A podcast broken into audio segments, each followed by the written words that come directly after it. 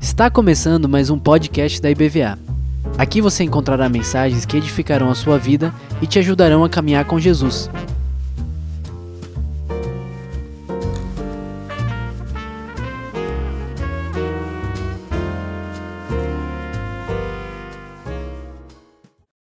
Graça e paz, queridos. Estão me ouvindo aí atrás? Não? Muito bem. Nós entramos no mês de missões. Proposta nesses próximos domingos de manhã é termos mensagens que possam desafiar a igreja dentro dessa visão de um contexto de missões. E aí alguns temas foram sugeridos e esse tema aqui é o tema que eu vou abordar hoje: missões frente aos desafios da pós-modernidade. Parece complicado, né? Não é não. Mas eu botei um, subtema que é mostrar a minha marca.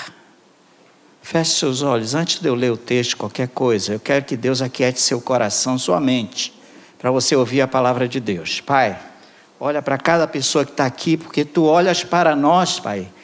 Não vês somente a igreja como um todo, não. Tu olhas os indivíduos os corações. Tu sabe exatamente porque cada uma dessas pessoas estão aqui nessa manhã. Alguns vieram que querem estudar a tua palavra, querem ouvir a tua voz. Outros vieram porque estão nas batalhas da vida, Senhor, dependendo de ti, buscando a tua face. Mas agora transmite a tua palavra aos nossos corações, Senhor, através dessa mensagem fala conosco. Nesse mês de missões, mexe com o nosso coração para sermos envolvidos com a proposta de sairmos e pregarmos o Evangelho a toda criatura. Faz isso, Pai. É o que nós pedimos em nome de Jesus. Amém. Muito bem. Vou ler, o primeiro texto que eu vou ler está em Mateus 5, de 13 a 16. Tem a ver com essa marca. Eu vou depois para o Gênesis, que eu quero explorar a história de Jacó, quando ele tem uma experiência sobrenatural com Deus. Mas eu quero que você guarde esse versículo que eu vou trazê-lo de volta. Alguns textos, né? Diz assim: Vocês são sal da terra. Eu acho que essa versão é a nova versão transformadora, se eu não me engano. Né? Vocês são sal da terra. Mas se o sal perder o seu sabor, como restaurá-lo? Não existe isso. Eu não conheço nenhum lugar que você pega o sal, reciclagem de sal. Não existe. Né? Ele só serve o quê? Para ser jogado fora. Não é isso? E pisado pelos homens. É Jesus que está falando. Vocês são a luz do mundo. Não se pode esconder uma cidade construída sobre um monte. E também ninguém acende uma candeia e coloca debaixo de uma vasilha. Claro que não. Ao contrário, coloca no lugar apropriado e assim ilumina a todos os que estão na casa. Assim, vamos, vamos repetir juntos? Assim brilhe a luz de vocês diante dos homens, para que vejam as suas obras e glorifiquem ao Pai que está nos céus. Pai de vocês que está nos céus. Então, é uma ordenança. Deus não está dizendo aqui, ó, se possível, seja luz. Não é essa a proposta. Ele diz que você é luz. Que tal você cumprimentar a pessoa que está do seu lado e diga assim: irmão, você é luz, você é sal. Você é luz. Você é sal. É bem verdade que alguns não batem com essa realidade. Eu não quero nem falar dessas coisas todas de modernidade, vocês podem acessar qualquer site e ouvir o que é modernidade, mas eu vou ler sobre pós-modernidade, que tem a ver com a nossa realidade hoje. Por que, que é tão difícil pregar o Evangelho nessa realidade que nós vivemos? Já de, desde a Segunda Guerra Mundial até os nossos dias, tem mudanças que afetam a igreja e afeta a sua vida também. Né? Agora, talvez uma das principais, não vou nem ler todas aí, essa ausência de regras. Já perceberam que nós vivemos num mundo, e inclusive alguns dizem que é proibido proibir. Quando eles dizem que é proibido proibir, eles já proibiram. Então, não tem regra. Vocês já estão percebendo? As coisas estão completamente desenfreadas. A, a, a, família tradicional, como nós usamos, não é mais um modelo para esse mundo. É assustador, queridos, como que as pessoas. Eu não quero dar ênfase nisso, que eu quero ir para o texto. Mas se você for ver na internet, tem coisas bizarras demais acontecendo. Um homem casando com uma árvore. Olha, gente, sem brincadeira. Ou então um homem casando com a sua jumenta. Gente, eu não estou de brincadeira, não, isso é real. A gente acha engraçado, mas é real. Porque nesse contexto da pós-modernidade, é o que você vive, é o que é importante para ti, tem que ser respeitado. Não interessa. Você não pode rir de nada hoje. Então apareceu aí na internet, esse vai ser o último exemplo que eu acho muito triste isso. Para ser bem sincero, eu acho deplorável.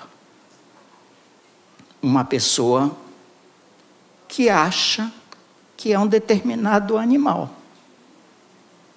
Tá assim, gente, tá? Não dá para entender. É foge do racional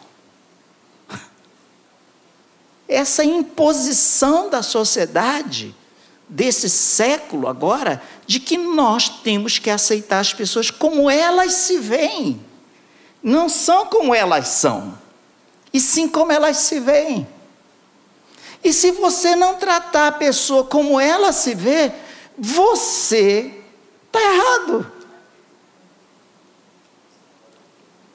Gente, está ficando complicado. Eu já orei por vocês. Eu não venho pregar sem orar por ninguém. Eu já orei pela tua vida hoje. Sabe por quê? Porque essa pressão vem sobre a nossa vida, sobre a nossa casa. E nós temos que ter uma posição clara. Não dá, querido. Nós estamos vivendo. Eu fiquei pensando, como é que missionário vai para tal lugar? Vários desses lugares a situação está muito pior. Muito pior. Algumas sociedades não tiveram ainda essas transformações, mas são sociedades ainda que são regidas por movimentos tribais. Eles ainda estão lá, eles não sabem nem o que é internet. Eu não estou falando de tribo indígena, não. As pessoas acham que tribo é só de indígena. Não. Grupos de povos que não têm contato com essa realidade que nós vivemos. Mas o mundo, esse mundo globalista, está engolindo a gente, os valores estão sendo transformados. O que é errado, hoje você não pode dizer que é errado, porque o relativismo aparece e diz assim: mas isso é muito relativo, é errado para você, mas não é para mim. Eu digo, e aonde que ficam os valores absolutos? Eles estão desmontando esses valores absolutos. Então nós vivemos num caos. Essa liberdade de expressão que tanto falam, que tanto falam. Você fala o que quiser e você pensa o que quiser e ninguém pode te criticar. Ou você critica e também ninguém pode criar problema para você só porque você falou aquilo. E tem falas e argumentos malignos, malignos pedofilia é maligna. Tem coisas que nós não podemos, como cristãos, simplesmente engolir. Ou eu sou sal e faço diferença, ou eu não sou. Não existe meio termo. E eu vou dizer uma coisa para você, querido. O final dos tempos vai ser marcado por aqueles que vivem como esse mundo vive. Uma imaginação, uma realidade. Esse mundo de informatização, essa, essa realidade digital.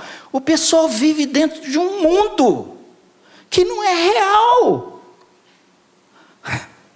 As doenças hoje são doenças por causa da, da internet, por causa do uso do celular. Por... As pessoas estão distantes uma das outras. Cada vez mais. O humano, gente, o que está acontecendo com o humano?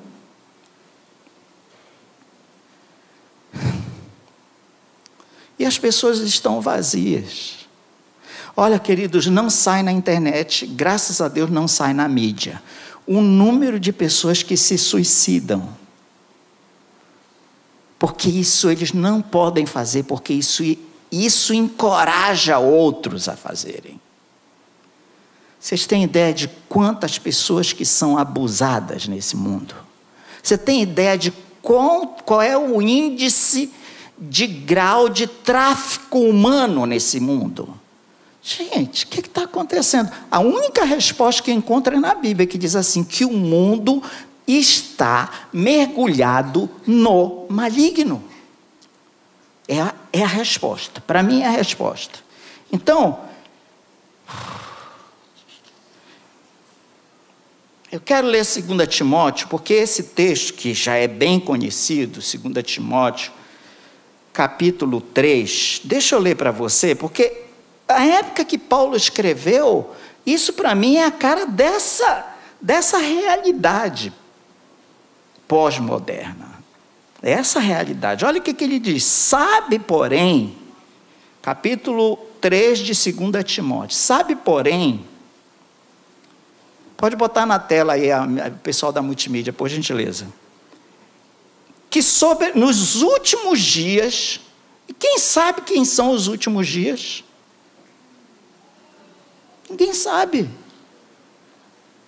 Ele certamente não estava falando do, dos dias dele. Os homens serão, pense bem, me disse, isso não é, uma, é, um retrato da nossa realidade hoje. Egoístas, avarentos,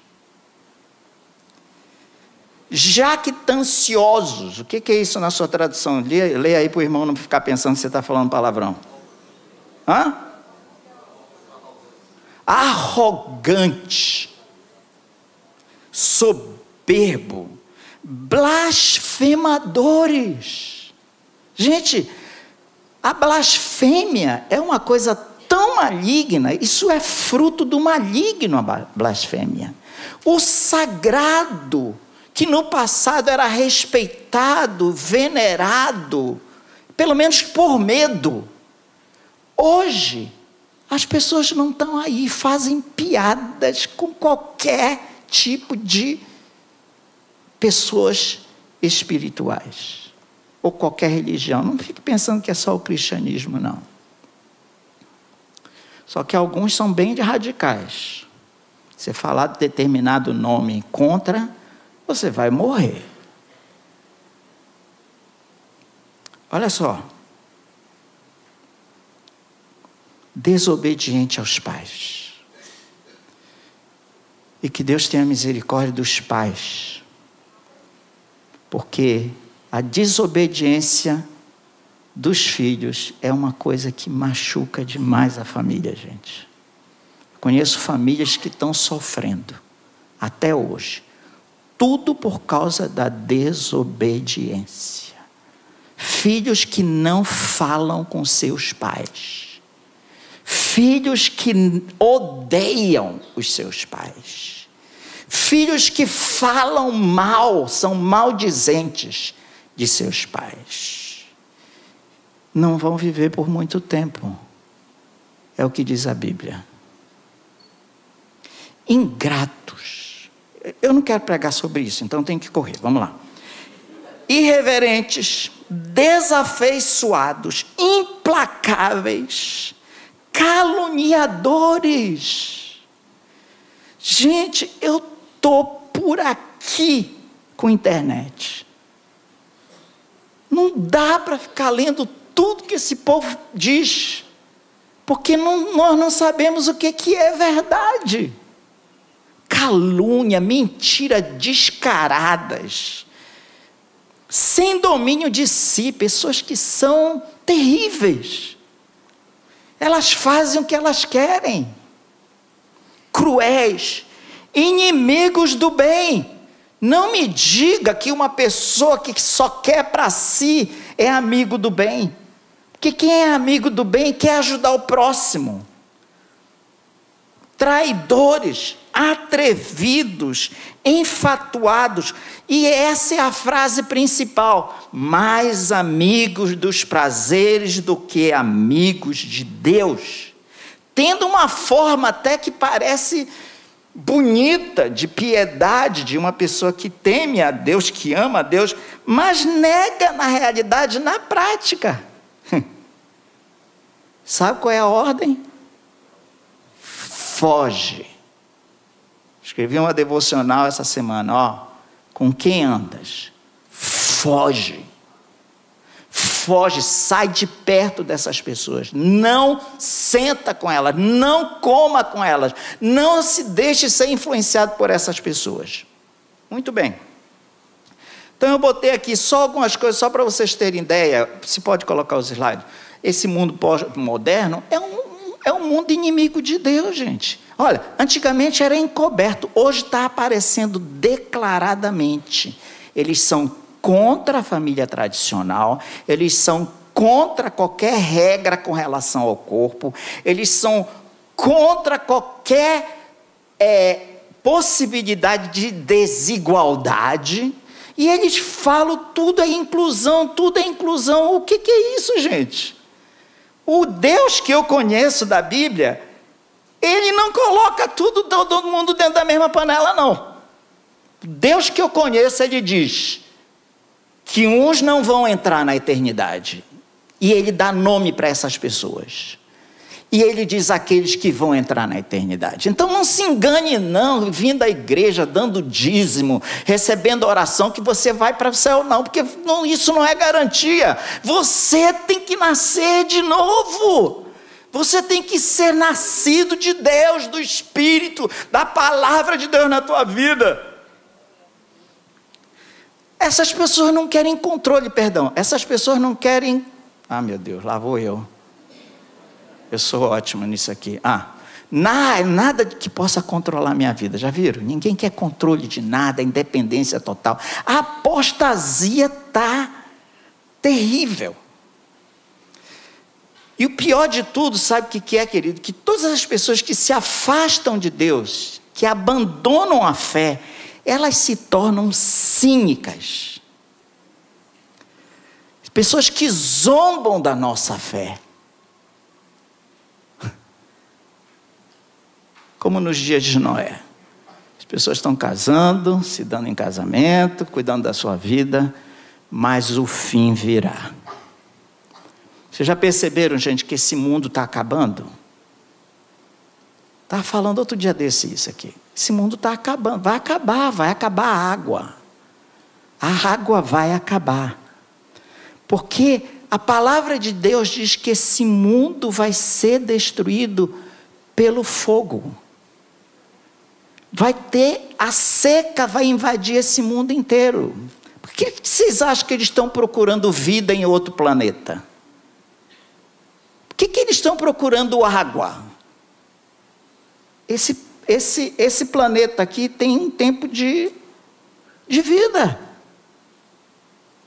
O narcisismo, amantes de si mesmo, essa cultura toda pós-moderna é toda voltada para si.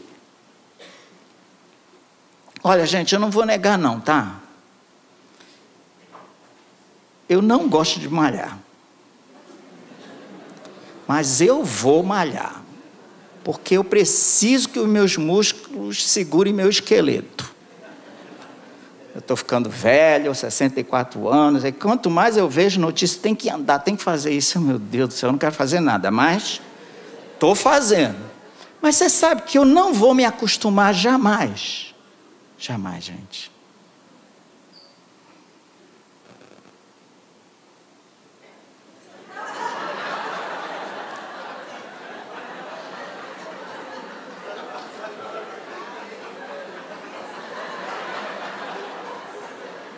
Não consigo. Não consigo. Não consigo. E olha, olha, eu às vezes fico com vontade só de tirar uma foto assim para mandar para alguém. Eu fico assim. Eu digo que se alguém estiver me vendo aqui, eu vou morrer de vergonha. As pessoas não têm vergonha, não.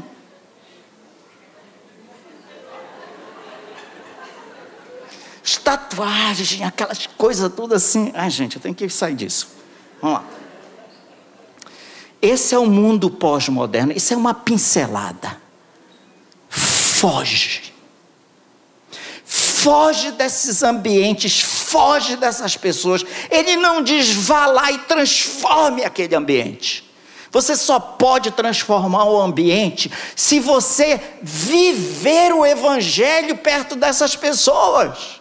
E muitas não querem saber do Evangelho, porque não querem saber de um Deus que controla a sua vida. Pois o meu Deus controla a minha vida e eu dou glória a Deus por isso.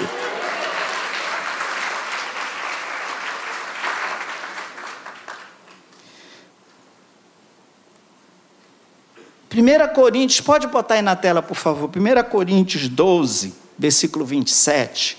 Eu estou pensando nessa marca.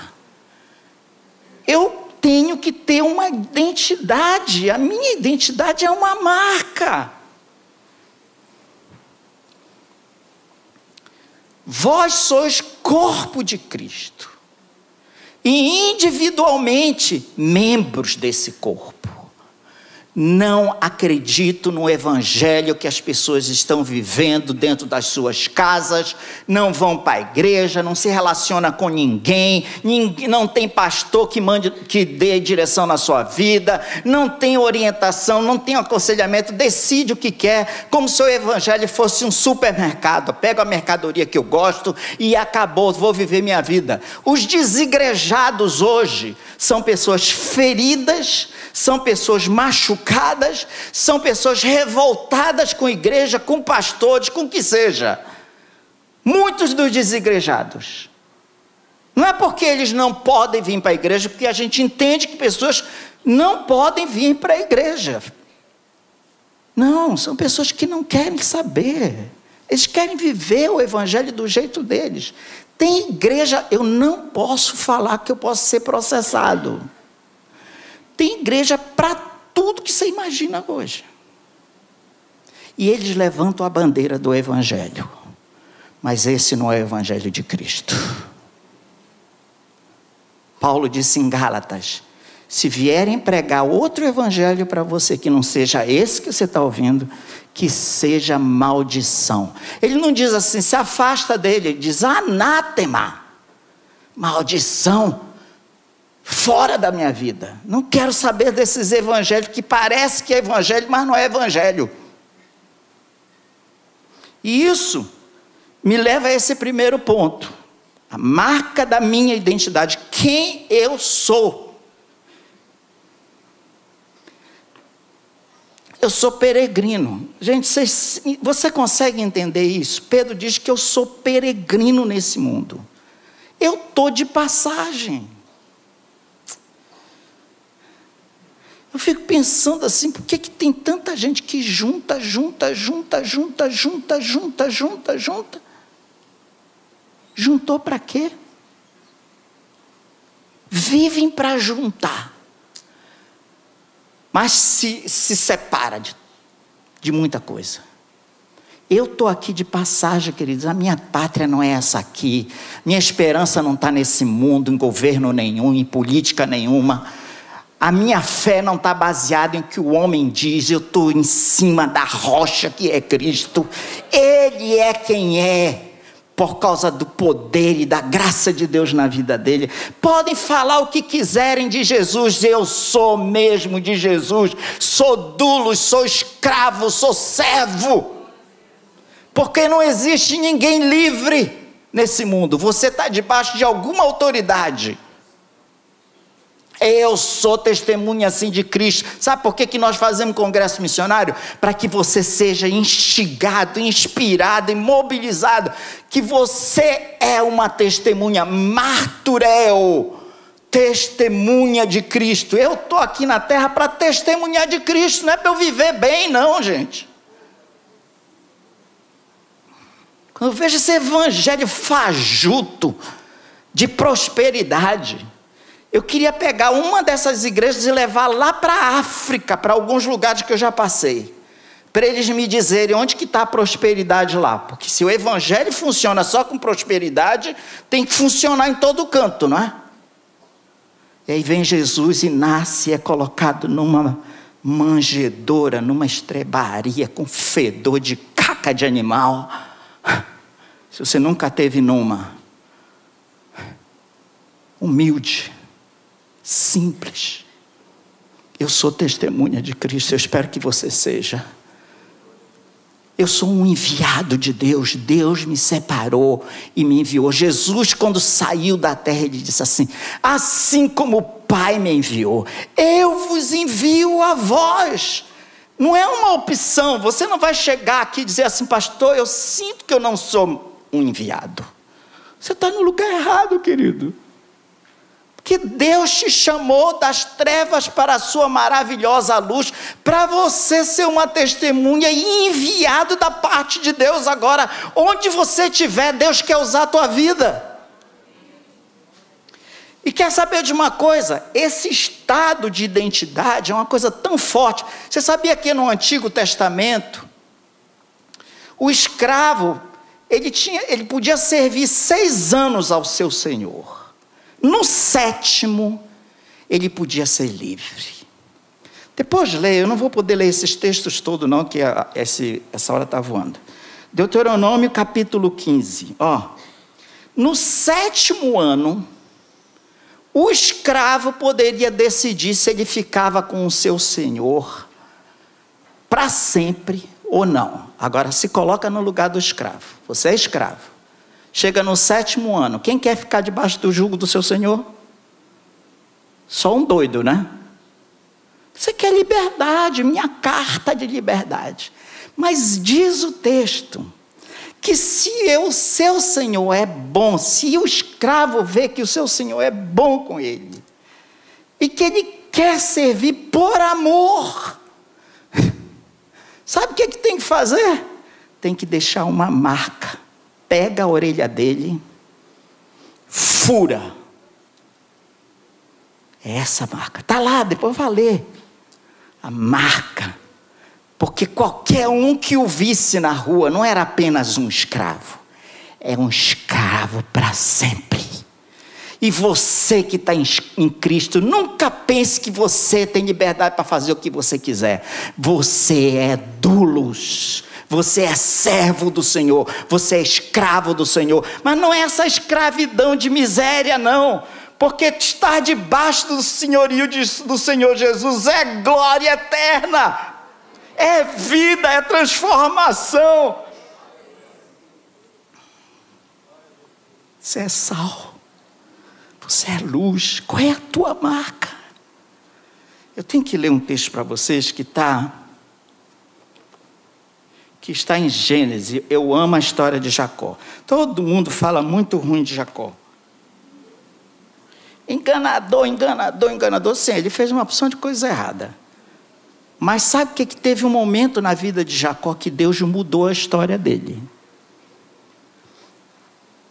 Não foi simplesmente você é filho de Abraão, você é filho de. Você é filho. Aí ele pegou a bênção só por causa da, da, da herança hereditária. Não, não foi apenas isso, não. Deus trata com Jacó num momento muito difícil da vida dele. Capítulo 32 de Gênesis. A história de Jacó vale a pena você ler, porque ele se torna um escravo para o seu sogro. Ele foge do seu irmão, sabe por quantos anos?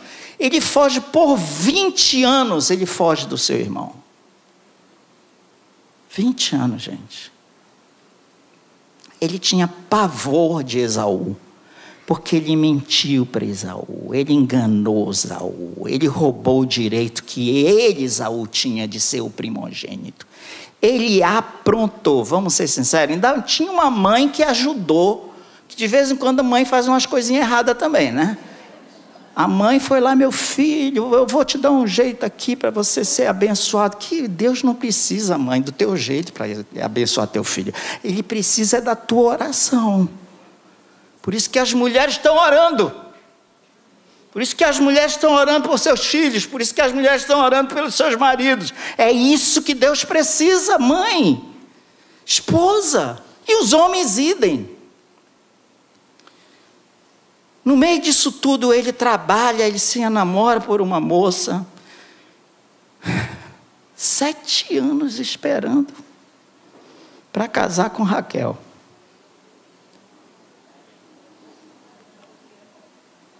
Eu fiquei pensando, esse homem amava muito Raquel. No dia do casamento, aquele sogro abençoado entregou a outra. Olha, gente, tadinha de Lia, sem brincadeira. Tenho um, um respeito profundo por Lia. Porque nessa história toda, ela paga por uma coisa que não tinha nada a ver com ela. Ela é desprezada. Ela não é amada. E o sogro deu uma enganada boa nele, né? Boa não, ruim.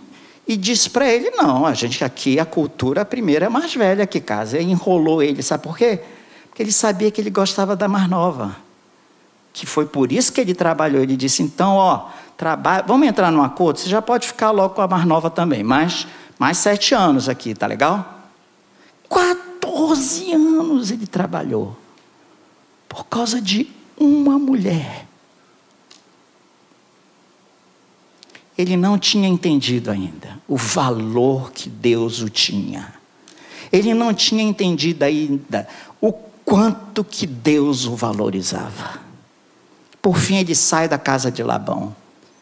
Ele foge. E ele tem um momento com Deus. Esse momento vai permear o resto da minha mensagem. Porque ele recebe uma marca de Deus na vida dele. Capítulo 32 de Gênesis, a partir do versículo 22, diz assim: Levantou-se naquela mesma. Ele está voltando para casa com toda a sua família. Ele está morrendo de medo porque eventualmente ele ia ter que dar de cara com o irmão. Vai voltar para a terra dele, vai dar de cara com o irmão, né? Ele pegou suas duas mulheres, suas duas servas, seus onze filhos, e ele atravessa um riacho, Jaboque. Tomou-os e fez-los passar o ribeiro, fez passar tudo que lhe pertencia. Eu não sei o que coxa deslocou-se a junta da coxa de Jacó na luta com o homem. Disse este: Deixa-me ir, pois já rompeu o dia. Respondeu Jacó: Não vou te deixar ir, se não me abençoares. Perguntou-lhe, pois, como é teu nome? Eu amo essas conversas de Deus, né? Ele está conversando com o Fred, aí o Fred está, Senhor, por quê? Peguei você, viu, Fred? Por quê? Não sei o quê. Ele diz assim, como é teu nome mesmo? Aí o Fred, eu sou Fred. Claro que Deus sabe quem eu sou, né? Mas Deus quer que você venha para fora para Ele. Para de ficar tudo aqui dentro, esses enganos, essas caras de que está tudo bem e você aqui dentro está podre, cheio de ódio, cheio de rancor, cheio de amargura. Bota para fora. Sabe o que, que, esse, que esse ser que aparece para ele, que é uma figura provavelmente do Senhor aparecendo para ele? Ele está dizendo aqui, agora você está sozinho comigo, querido. Como é que é o teu nome? Conta aí. Por que, que você não quer deixar eu ir? Deus levou Jacó até aquele momento que ele diz: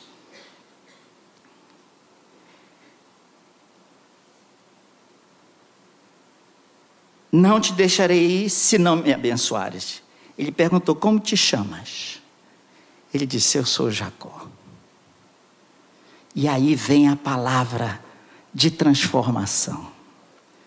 Esse homem, que para mim é a representação do Senhor, o Senhor olha para ele e diz assim: a tua história vai mudar a partir de hoje. Você não será mais Jacó. Teu nome não vai ser mais chamado de Jacó. Queridos, todos nós, quando encontramos Jesus, a gente tinha, assim, vários nomes. Mas talvez o nome mais lindo que Deus possa ter nos dado é que nós somos hoje filhos de Deus. Eu estava vindo para cá, orando, eu falei assim, Senhor, como é que eu posso te agradecer? Eu não entendo como é que Deus pode me chamar de filho de Deus. Porque eu já aprontei. Mas que é o filho que, que apronta e o pai o ama? E disse: Eu vou mudar a tua história, Jacó. A partir de hoje eu vou te chamar de príncipe. Israel. Pois como príncipe lutaste com Deus e com os homens e prevaleceste. E aí Jacó já ficou todo empolgado, disse assim: Qual é teu nome mesmo? Ele disse assim: O que você pergunta o meu nome? E o abençoou ali. Aquele lugar chamou Jacó de Peniel pois disse: Vi a Deus face a face, e a minha vida foi salva. E ele ficou mancando. Isso me leva, estou chegando lá, bota aí os slides por gentileza. Isso me leva ao segundo ponto, essa marca, essa coisa de Deus. Eu vou ficar só nesse ponto, viu, irmãos? Eu Falei um pouquinho demais. Marca dessa compaixão de Deus na nossa vida. Gente, nós não somos qualquer povo. Nós somos o povo de Deus. A marca que está em nós é da compaixão de Deus. Esse nome, Ha, ha Amin, no, no hebraico é das entranhas. Quando você diz assim, eu te amo do fundo do meu coração, vem do ventre, daqui de dentro. E quando vejo mãe, gente, estou vendo a minha filha caçula curtindo o filhinho dela, o primeiro filhinho dela, Rafael, eu fico, meu Deus, eu vi, claro, minha esposa também é assim. Eu tiro o meu chapéu para as mães. Com todo respeito, viu, pais? Vocês vão concordar comigo. Mas amor de mãe é diferente. Não dorme, não. Está tudo, tá tudo bem. Está morta. Não dormia a noite toda. Mas olha para a criança, ó. mamando, dando de mamar. Gente, eu tenho que acabar. Ó, esse mundo que você vai é um mundo sem pastor. E eu espero que você tenha um pastor na sua vida. Que Jesus seja o teu bom pastor. Porque esse mundo está cheio de ovelhas sem pastor. Esse mundo está um caos. Vocês já perceberam que a tragédia está. Eu detesto esses vídeos de tragédia. As pessoas curtem. Como é que você curte um vídeo de tragédia? O que, que você quer dizer com aquela curtição? Eu conheço pessoas que passam no trânsito, quando tem acidente, eles querem ver.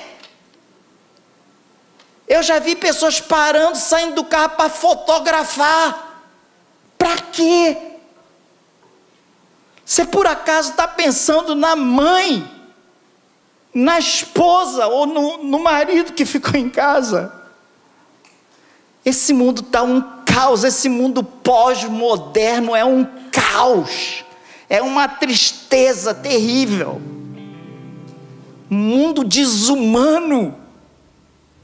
E a nossa marca é a marca da compaixão de Deus. Jesus te amou, querido, e me amou. Sabe o que, que Jacó se sentiu? Ele disse assim: Eu lutei com Deus. Não dá para ser só Jacó.